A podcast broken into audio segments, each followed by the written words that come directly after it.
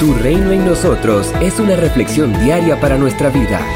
Con el pastor Javier Torres. Tu reino en nosotros. He aquí mi siervo, yo le sostendré, mi escogido en quien mi alma tiene contentamiento. He puesto sobre él mi espíritu, él traerá justicia a las naciones. Libro del profeta Isaías, capítulo 42, versículo 1. Este es el primero de los cantos del siervo sufriente de Isaías. Los otros los encontraremos en el capítulo 49, 50 y 52. Se describe al siervo como un profeta al cual el Señor eligió para cumplir una misión especial a favor de Israel y de las demás naciones. Para cumplir su misión y enfrentar los padecimientos, el Señor lo dotó de su espíritu, que lo fortalece y sostiene. En el Nuevo Testamento se contempla a nuestro Señor Jesucristo como el siervo sufriente, pues solo en Él se cumplen a plenitud todos los aspectos de este siervo del Señor. El evangelista Mateo afirma que en Jesucristo se cumple lo dicho por medio del profeta Isaías. He aquí mi siervo, a quien he escogido, mi amado, en quien se agrada mi alma. Pondré mi espíritu sobre él, y a los gentiles anunciará juicio. No contenderá, ni voceará, ni nadie oirá en las calles su voz. La caña cascada no quebrará, y el pábilo que humea no apagará, hasta que saque a victoria el juicio. Mateo capítulo 12, versículos 18 al 22.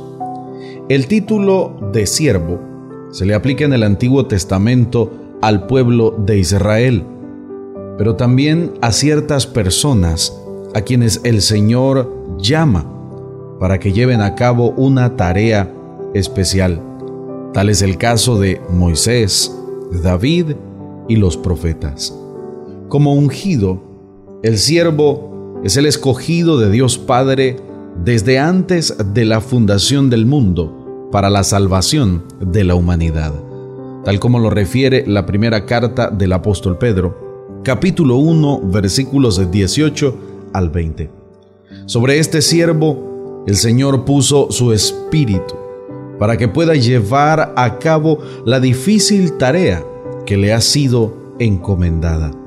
Según el Antiguo Testamento, el Espíritu es un don, es un regalo que Dios Padre concede a quienes deben llevar a cabo una tarea difícil o arriesgada. Tal fue el caso de los jueces o los profetas en el contexto del Antiguo Testamento.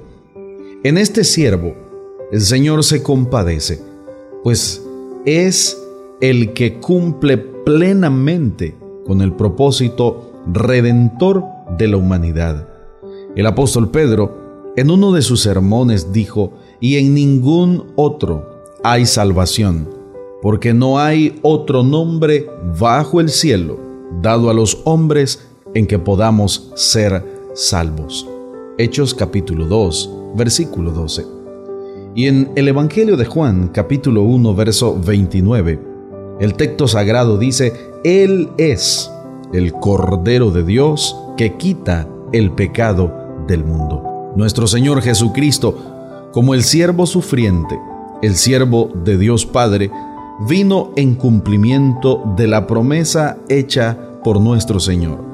Vino para dar esperanza a un pueblo hundido en la desesperanza, paz a una humanidad alineada por el pecado. Vino a darnos vida al ser humano que estaba muerto en sus delitos y pecados. En Jesucristo obtenemos el paso de la muerte a la vida, de la condenación a la salvación, de las tinieblas a la luz admirable. El siervo sufre como pecador para que los pecadores podamos disfrutar de la vida nueva y abundante que solo Jesucristo nos puede entregar. Somos una iglesia llamada a establecer el reino de Jesucristo en Nicaragua. Nuestra misión es predicar las buenas nuevas de salvación a toda persona, evangelizando, discipulando y enviando para que sirva en el reino de Jesucristo. IRSA, transformando vidas. Para que recibas esta reflexión diaria en tu celular, puedes escribirnos un mensaje al WhatsApp 8588 8888. Síguenos en las redes sociales. Encontrarás reflexiones, devocionales y publicaciones del pastor Javier Torres que edificarán tu vida. Tras 13 años de ministerio continuo, estudios en psicología, diplomado y maestría en teología, sirviendo a Dios y a las personas, el pastor Javier Torres continúa compartiendo el mensaje de Jesucristo. Esto es Tu Reino en nosotros. Visita www.javiertorres.com y encuentra contenido que transformará tu vida. Tu Reino en nosotros.